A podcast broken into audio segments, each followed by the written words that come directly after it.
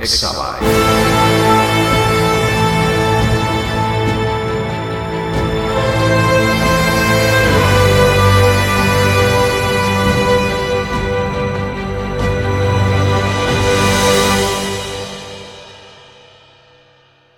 Hola a todos y bienvenidos un día más a un nuevo episodio de Exabyte. En este episodio vamos a volver con la inteligencia artificial. Vamos a hablar de algunas noticias que han surgido en el entorno y tengo una nueva noticia muy interesante sobre la competencia de ChatGPT, pero vamos a hablar un poco de todo. Vamos a empezar hablando de Alpha Tensor, una nueva inteligencia artificial que ha conseguido resolver matrices de formas muy interesantes, que es uno de los problemas científicos que claramente descubre que las tecnologías de inteligencia artificial se pueden utilizar también para la resolución de este tipo de cosas, así como doblado de proteínas, como lo que hace Google o similares. En este episodio vamos a hablar un poco más sobre cómo ha empujado la tecnología de la inteligencia artificial a grandes empresas como Microsoft o Google. Básicamente lo que hemos encontrado es que estas empresas se han visto literalmente abrumadas, sobre todo y concretamente Google, cuando han descubierto que hay un producto que puede entrar en conflicto directo con sus algoritmos de búsqueda. Eso implica que su sistema de búsqueda puede llegar a tener una competencia seria que mejore la forma en la que la gente busca. Entonces aquí se ha producido una situación bastante interesante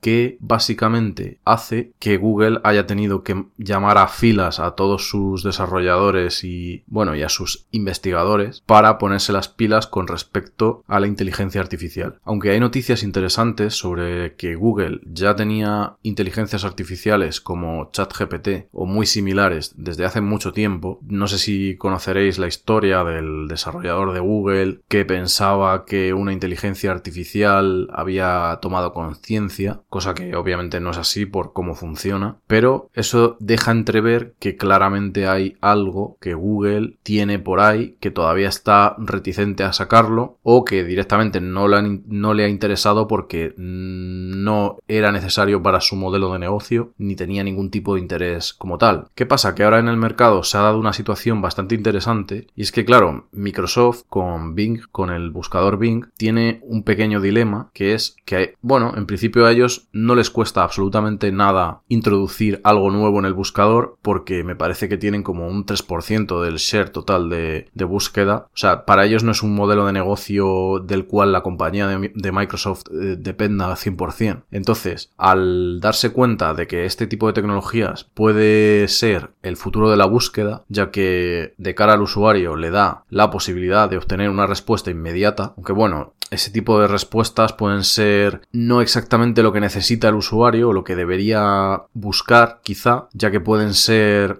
respuestas irrelevantes, incluso en cierto modo mentirosas, pero si entiendo que hay un esfuerzo detrás para mejorar ese tipo de respuestas, se puede producir algo que los usuarios consideren de valor. De hecho, ahora mismo ChatGPT te puede dar, por ejemplo, referencias de productos mejores que otros o descripciones muy interesantes o cosas que van un poquito más allá de una búsqueda tradicional. En el caso de Google, su modelo de negocio gira en torno al buscador. Entonces, toda la publicidad y toda la parte de afiliados y demás, claro, dependen en gran medida de las búsquedas que realice la gente sobre el mismo buscador. Entonces, para Google es realmente un problema generar o introducir aquí una tecnología nueva porque los beneficios se pueden ver alterados de una manera catastrófica incluso para ellos. Entonces, sea como sea, van a tener que encontrar una manera de introducir esta tecnología de forma que sus beneficios no disminuyan, sino que de alguna manera los aumenten. Claro que aquí podríamos argumentar o entrar en una pequeña discusión en la que podríamos hablar sobre cómo está utilizando la gente este tipo de herramientas. Yo para mí la potencia real de este tipo de herramientas no viene directamente desde la posibilidad de buscar más rápido, sino utilizar este tipo de herramientas como asistentes tipo Alexa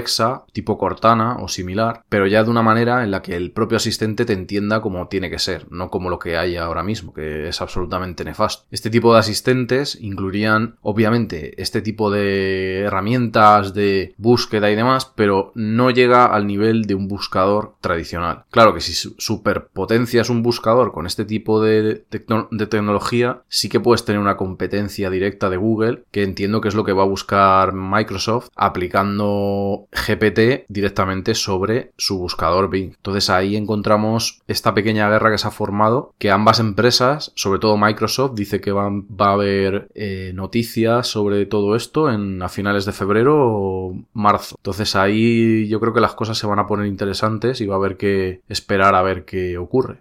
Claro que un curioso efecto secundario de este tipo de herramientas viene desde el punto de vista del SEO. Pero bueno, como no quiero entrar mucho en ese detalle, pues ya tenéis gente como el señor Romo Alfons, que habla mucho de estos temas y todo ese rollo, que por cierto, bajo mi punto de vista, tienen en el fondo, en el trasfondo de, de este tipo de gurús de la tecnología, tienen una gran carga de culpa de lo que ha ocurrido con el SEO a nivel de buscador en los últimos años. Y es que básicamente se ha premiado la intencionalidad de búsqueda por parte de los algoritmos de los usuarios. Claro, desde el punto de vista de que a Google le interesa para ganar dinero. Pero claro, dejando por otro lado a muchísimas páginas, miles de páginas, probablemente millones o miles de... vamos, no sé, muchísimas páginas sin la posibilidad de aparecer en una búsqueda razonable. Y con esto hablo de páginas completamente legítimas como lo que había antes. Véase foros, véase sitios de opiniones, de productos. Claro, ¿qué pasa? Que ahora tenemos Reddit y otras páginas de hecho, no sé si os habréis fijado, pero mucha gente para realizar búsquedas y obtener la opinión de un humano se mueven directamente a Reddit, o sea, ponen Reddit al final de la búsqueda. Esto no es una coincidencia, esto significa que el sistema de búsqueda tal y como lo conocíamos está destruido básicamente por todas estas páginas que están ultra dedicadas para posicionarse a nivel de SEO y esto genera un verdadero problema. ¿Qué pasa? Que todos estos gurús de la tecnología ahora se han dedicado a decir que, claro, podéis aplicar ChatGPT para generar páginas y no sé qué. Y esto, vamos, ha generado un verdadero problema que, vamos a ver con, el paso de los meses y probablemente años. Y claro, Google en este aspecto en algún momento va a tener que meter mano. De hecho, la aparición de Bing junto con esta tecnología de GPT probablemente rompa un poco esta dinámica y al menos romperá el concepto de SEO como lo tenemos entendido de, de momento, porque claro, llegará un punto en el cual este tipo de algoritmos se puedan manipular y se puedan cambiar para que tu contenido por así decir, sea de los primeros que aparezcan cuando te recomiende algo o viceversa. Y eso pues lo iremos viendo con la introducción de publicidad o de algún tipo de manera podrás pagar para que el algoritmo te recomiende más o ya, ya veremos lo que ocurre, pero algo, algo parecido va a pasar, eso os lo garantizo. Respecto al tema de los gurús del uso de ChatGPT, me he encontrado en YouTube últimamente una cantidad de vídeos impresionante de gente que te dice gana dinero con ChatGPT, ahora, uff, 100 dólares al día con ChatGPT sin experiencia, cosas así, o sea, han aparecido toneladas de vídeos, que es que es alucinante la forma que tiene la gente de, chupar de este tipo de herramientas como si fueran ahora gurús del uso de, de chat GPT. Es que yo alucino de verdad. O sea, la tecnología para nada incita a esto. Simplemente puedes utilizarla para realizar eh, cosas de forma mucho más óptima, pero no vas a generar contenidos mágicos y maravillosos de forma increíble. De hecho, eso a nivel de imágenes se puede comprobar. O sea, si no eres dibujante al final o no eres... Eh, aunque sea ilustrador de alguna manera, o sea, por mucho que tú estés generando imágenes bastante buenas con Stable Diffusion o con Midjourney o viceversa, al final vas a necesitar realizar retoques en condiciones para dejar un producto finalizado que merezca la pena mínimamente ver, pero es que con esto pasa exactamente lo mismo. Tú no vas a escribir un libro mágicamente con ChatGPT, que lo puedes hacer, pero no va a ser bueno ni de coña. Va a ser un batiburrillo que el cacharro ha escupido tal cual. Entonces, si tú no le das cierta lógica, cierta envergadura al proyecto no va a tener ningún tipo de sentido. Todos estos gurús tecnológicos que te van sacando información que parece como que te vas a hacer millonario mañana, ya te digo que no va a pasar. De hecho, vinculado con este tipo de historias, me he encontrado con unas nuevas noticias que hablan de un grupo de gente que está intentando, o si no ya lo han conseguido, empezar a denunciar a inteligencias artificiales tipo Midjourney, obviamente a las empresas, no a las inteligencias artificiales, pero vamos, a las ideas generativas. Entonces es curioso porque este tipo de denuncias, para empezar, alguna la ha intentado leer por encima y es que directamente no saben cómo funciona la tecnología. La tecnología no es que tenga integrada las imágenes de los propietarios, es que simplemente se ha dedicado a ir por internet, las ha mirado, ha interiorizado cómo están hechas a nivel matemático, ha generado un análisis estadístico de una imagen, lo ha guardado en su modelo y ha seguido. O sea, es que las, las IAs estas no tienen físicamente las imágenes. Claro, puede ocurrir que una imagen que se haya visto 400 millones de veces, como por ejemplo la Gioconda, vamos a suponer que la habrá visto una IA de estas miles de veces, entonces obviamente la va a tener mucho más, más interiorizada que otras. Pero claro, si ha pasado por imágenes en las cuales, por ejemplo, de, páginas de estas tipo Photostock y no, no recuerdo los nombres, pero ya me entendéis. Si claro, ha visto las marcas de agua 400.000 veces, entonces obviamente la IA sabe que hay algo, que es una marca de agua, pero que la IA no sabe que es una marca de agua. Ella interpreta lo que ve y lo que ve es la imagen en sí. Entonces es posible que cuando generas una imagen de con este tipo de IAs te generen alguna marca de agua y es lo que están empezando a utilizar estos grupos para intentar realizar denuncias, pero que sinceramente en países razonables no deberían llegar a ningún sitio porque es como intentar licenciar el que tú mires para aprender a dibujar. O sea, es que es completamente absurdo. Pero bueno, ya veremos a ver en qué queda todo esto. En otro orden de cosas, he visto últimamente también que han aparecido servicios que ya empiezan a pedir dinero para utilizar la tecnología GPT. Por ejemplo, y curiosamente, eh, de un ex empleado de Google, nos encontramos con la idea de Niva, que es una especie de buscador que ya integra directamente GPT, o sea, el algoritmo con un modelo, entiendo, de datos bastante potente que te permite realizar búsquedas como lo que estaría intentando buscar Bing o estaría buscando Google en un futuro, o por ejemplo, como lo que tenéis en, en la página de you.com, que también es un chat GPT integrado en la página para realizar búsquedas que te devuelven también información de referencias y cosas interesantes en base a la búsqueda que tú has hecho. Esto me llama mucho la atención porque este tipo de tecnologías volvemos un poco a lo que os comenté al principio. El hecho de que la gente quiera cobrar por un buscador no implica que la gente quiera pagar por ello. Es decir, el uso mayoritario que yo creo que se está haciendo de ChatGPT es para utilizarlo como si fuera un asistente. Claro, un asistente ultra cutre que ahora mismo no está conectado a internet, no hace absolutamente nada y eso, bajo mi punto de vista, creo que es la, forma en la que la mayoría de la gente va a intentar interactuar con este tipo de tecnologías. Aún así, no digo que este tipo de páginas no pueda tener su cabida dentro de un mercado ahora mismo que está totalmente virgen, por así decir, pero poco a poco van a irse desplazando con herramientas de mejor calidad como probablemente la que saque Microsoft o como la que saque Google o quizá otros competidores que poco a poco van apareciendo. O sea, de hecho, me he enterado hace relativamente poco que hay un competidor nuevo de ChatGPT que se llama Claude, de una empresa que se llama Anthropic AI, que dicen que es un poco más potente que el propio ChatGPT. Claro que todavía no he llegado a probarlo, pero bueno, ahí van saliendo alternativas y con el tiempo pues irán viéndose opciones que ya se interconecten con sistemas de forma un poco más interesante y tal. Y en, en relación a esto, quiero hablaros también de un proyecto que llevo tiempo siguiendo,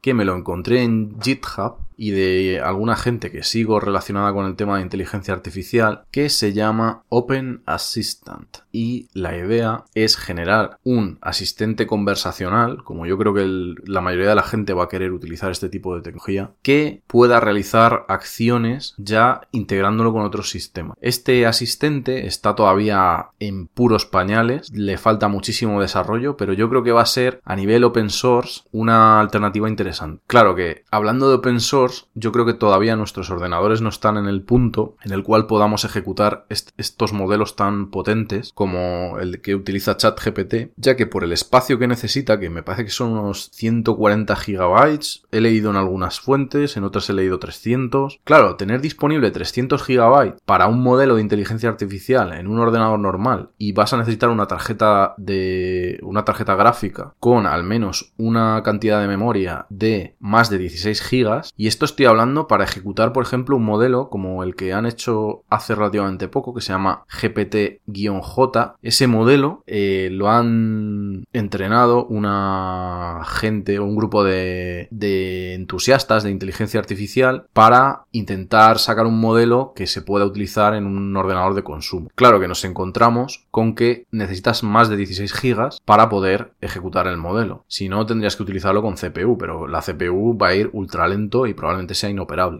¿Qué pasa? Que yo he probado un poco el modelo este y a nivel de velocidad es completamente incomparable con ChatGPT, pero es que tiene un problema añadido y es que no es solo la velocidad, es que parece tonto. O sea, un modelo que parece tonto versus ChatGPT pues al final no tiene ningún tipo de lógica. ¿Qué pasa? Que yo entiendo que en el futuro los modelos tipo ChatGPT van a poderse comprimir de alguna forma más lo que es el modelo de datos como tal y se podrán ejecutar en ordenadores tradicionales. Quizá entren en juego alguna empresa que haga algún tipo de tarjeta específica para inteligencia artificial, que ya salga del ámbito de las tarjetas gráficas, cosa que eso me gustaría ver, o sea, me gustaría verlo porque me daría cierta fiabilidad del hecho de que los motores de inteligencia artificial, tanto a nivel de hardware como el software, se desvinculen mucho de las tarjetas GPU que utilizamos a día de hoy, ya que indirectamente se ven muy influidas por lo que las propias compañías de tarjetas gráficas quieren. Por eso nos encontramos casos como el de AMD que va muy por detrás de Nvidia respecto en librerías, software y demás. Creo que es realmente un problema. Pero bueno, aún así iremos viendo poco a poco lo que va saliendo, que yo creo que nos esperan los próximos 5 años, van a ser bastante interesantes. Si hemos tenido prácticamente 10 años desde el 2010 hasta el 2020, prácticamente ha sido un páramo respecto a este tipo de tecnologías, porque parecía como que nunca avanzaba, los avances se iban vislumbrando, pero eran todos muy lentos. Ahora ya tenemos una herramienta que podemos probar nosotros directamente. Es que yo tengo, por ejemplo, instalado Stable Diffusion en el ordenador. O sea, hace cuatro años o hace tres años, probablemente hace año y medio, tú me dices que voy a tener disponible en mi ordenador de consumo de eh, lo que es el desktop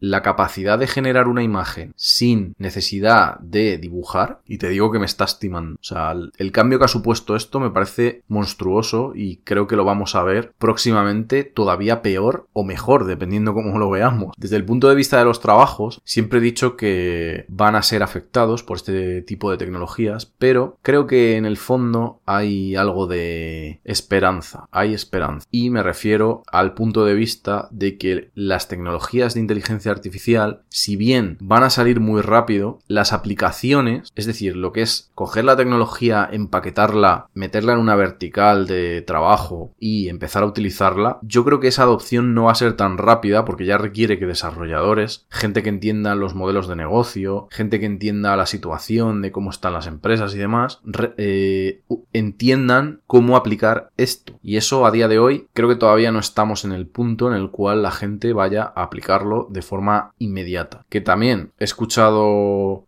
al CEO de OpenAI hablar sobre su punto de vista, su visión. Tenéis el vídeo por ahí por YouTube. Creo que eh, CSV hizo eh, un vídeo o charla sobre, digamos, el, vídeo, hizo como una reacción. Y me parece interesante algunos puntos de los que dijo, como por ejemplo, el que ve que la tecnología va a llegar de forma más o menos escalonada, que no va a ser de un día para otro tener una IA general o una IA que, permita eh, ser súper independiente de cualquier cosa y que funcione perfectamente, que parece ser como que no estamos todavía en ese punto y que es una manera muy interesante de que se vaya haciendo progresivamente, porque claro, la economía va a tener tiempo de poder poder adaptarse a todo esto. Y es un poco en relación también con lo que os he dicho hace un momento, y es que las empresas y eh, los desarrolladores vamos a tener que poco a poco integrar este tipo de tecnologías directamente sobre nuestro, nuestras aplicaciones. Pero claro, hacer eso requiere conocimiento de cómo funcionan estas tecnologías, conocimiento de cómo integrarlas, conocimiento del negocio, y eso es un punto que claramente va a hacer falta alcanzar con el tiempo y no va a llegar inmediatamente. Pero bueno, como digo, creo que hay esperanza en este sentido porque la gente lo que va a tener que hacer es ir adaptándose a la situación y a la circunstancia de estas tecnologías que van a venir pisando fuerte y sobre todo yo creo que a nivel laboral va a haber que reconvertirse en todos los aspectos. Yo desde el punto de vista de desarrollo tengo que aprender y de hecho ya estoy en ello a aplicar este tipo de tecnologías y el que trabaje en una cadena de producción en condiciones en las cuales su trabajo pueda, pueda hacerlo una inteligencia artificial pues va a tener que empezar a pensar cómo se va a reinventar. Y esto es bastante interesante porque de una forma u otra introduce lo que los desarrolladores hemos tenido durante, vamos, desde el tiempo que recuerdo ser desarrollador, que es el, el aprendizaje constante, ahora va a ser cada vez más importante. Y ya no hablo solo de desarrollo, estoy hablando de todas las verticales. Creo que realmente la gente va a tener que estar en un proceso de aprendizaje constante para superponerse a estas inteligencias artificiales que en algún momento van a ir introduciendo y sobre todo van a tener que reconducir sus carreras a trabajar con ellas o mejorar lo que ya hacen. En definitiva, ser mucho más productivos. Pero vamos, que esto es una cuestión económica también. En economía, si la productividad es muy alta, pero los trabajadores pueden generar esa productividad sin trabajar mucho, pues al final los precios bajan. Pues con esto ocurrirá lo mismo. Los precios bajarán porque todo será mucho más eficiente y más rápido hacerlo, pero claro, al final todos los que estaban trabajando pues tendrán que dedicar su tiempo a otras cosas más productivas, dentro del mismo negocio pues a investigación, no sé. Claro que eso yo entiendo que para mucha gente pues es un cambio de paradigma importante, porque no todo el mundo tenemos alma de investigador o alma de autodidacta, pero en algún punto creo que va a ser necesario reinventarse un poco para seguir adelante, no va a quedar otra. Por cierto, estaban hablando hace relativamente poco de que la aplicación de ChatGPT ya quieren sacar una variante profesional en la cual supuestamente van a empezar a cobrar alrededor de 40 euros. Me parece una salvajada, sinceramente, porque no sé si alguien utiliza esto de forma profesional como para que le compense pagar 40 euros, pero ahí está la opción. Quiero decir, también podían utilizar GPT-3, que a efectos prácticos es prácticamente lo mismo. De hecho, el CEO de OpenAI lo comentaba, dice, yo no sé cómo a nadie se le había ocurrido el conectar GPT-3 con una especie de chat. Dice, al final lo hemos hecho nosotros porque ha sido como algo lógico, una evolución lógica. Pero es curioso que lo comentara, ya que a nadie en principio se le ocurrió que eso pudiera tener cierta memoria de 4.000 parámetros y tal. Pero bueno, eh, lo han hecho ellos y bueno, pues está funcionando bien. Veremos a ver en qué queda todo el tema este. Obviamente eso de los 40 euros lo van a tener que reconvertir 40 veces porque si entra Microsoft en el juego, Microsoft o Google, que empiezan a sacar vertientes, por ejemplo, creo que Microsoft estaban hablando de integrarlo directamente en el, en el Word, eh, vamos, en la suite de OpenOffice. Imaginaos el, es que me imagino el clip este hablando como si fuera ChatGPT, vamos, es que sí, yo ya fliparía.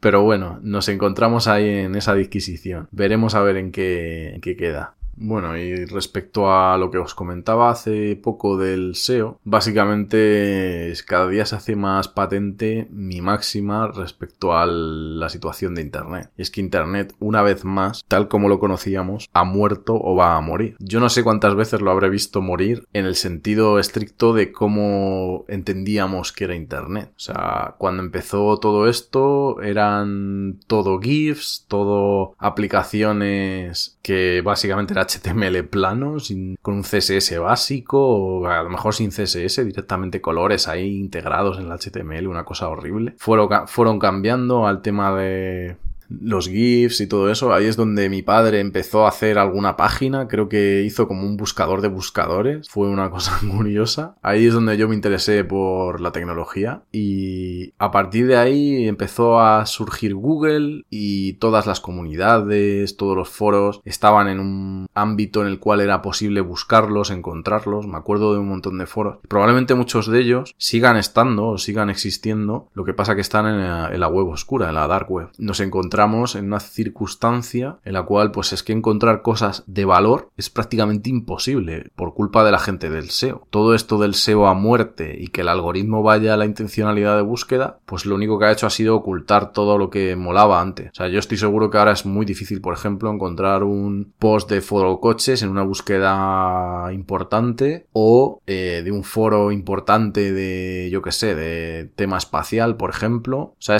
son resultados que están prácticamente ocultos en el hiperespacio, vamos, lo que se llama la dark web, pero ahí siguen. Y entonces, este tipo de tecnología, chat GPT o lo que integren ahora, pues va a seguir destruyendo más si cabe. Ahora los que tendrán una pequeña crisis serán los del mundo del SEO, estos de la primera página de búsqueda, que van a, van a empezar a tener problemas para aparecer en este tipo de motores, ya que si eh, te encuentras con una IA que puede hacer, por ejemplo, una catalogación de productos mucho mejor que lo que tienes en la primera página de resultado, que, probablemente sea una página de mierda SEO que ha escupido un tío que ni siquiera ha probado los productos o, que directamente lo ha hecho una IA, que podría ser en plan, escribo un, un texto de descripción o así, muy bonito, no sé qué, oh mira este guante de moto, uff, qué maravilloso, tal, pero luego lo único que hacen son páginas que te mandan a Amazon o a sitios de afiliados que no sirven para absolutamente nada. Y así es como está Internet ahora mismo. Por eso digo que creo que otra vez más va a morir. No sé qué es lo que pasará exactamente. Lo que sí sé es que obviamente los, las inteligencias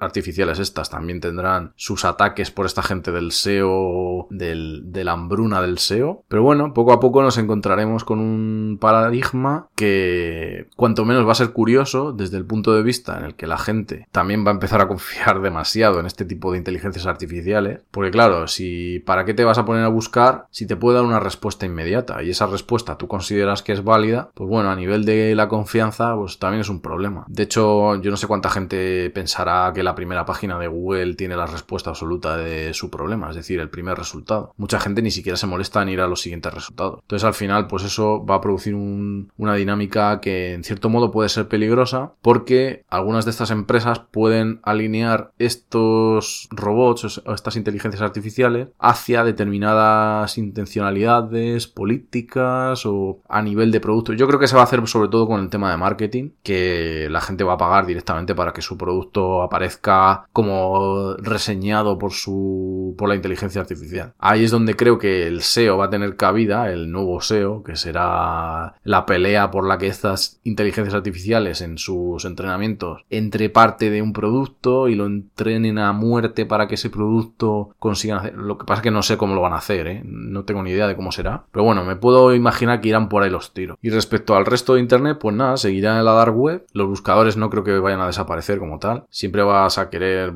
buscar y sobre todo yo creo que se va a valorar más las opiniones de persona porque que es una cosa que también se valoraba pero es que ahora va a ser brutal. Porque yo ya os decía al principio del podcast que muchas veces buscaba cosas poniendo la coletilla Reddit al final. Pues esto no hace más que acrecentar ese problema y nos encontraremos con gente que esté desesperada por encontrar opiniones reales en un mundo en el cual todo va a estar creado por inteligencias artificiales de forma uh, que parezca que tienen sentido, pero que luego a la hora de la verdad, pues ni van a haber probado los productos, ni van a entender absolutamente nada, van a ser textos escupidos que no van a servir para nada. Así que ahí tendremos otra muerte más de internet si cabe. Pero bueno, que iremos viendo poco a poco cómo se va moviendo. Creo que las redes sociales no son una solución para esto, en absoluto. O sea, de hecho las redes sociales lo único que hacen es fomentar el egocentrismo de la gente. Y no solo el egocentrismo, es que eh, se generan dinámicas de, de juegos como si esto fuera la ruleta de un casino y la verdad que no merece la pena. Creo que plataformas tipo Telegram y demás al principio empezarán a utilizarse para pasar información, pero es que es muy difícil encontrar usuarios, encontrar grupos interesantes y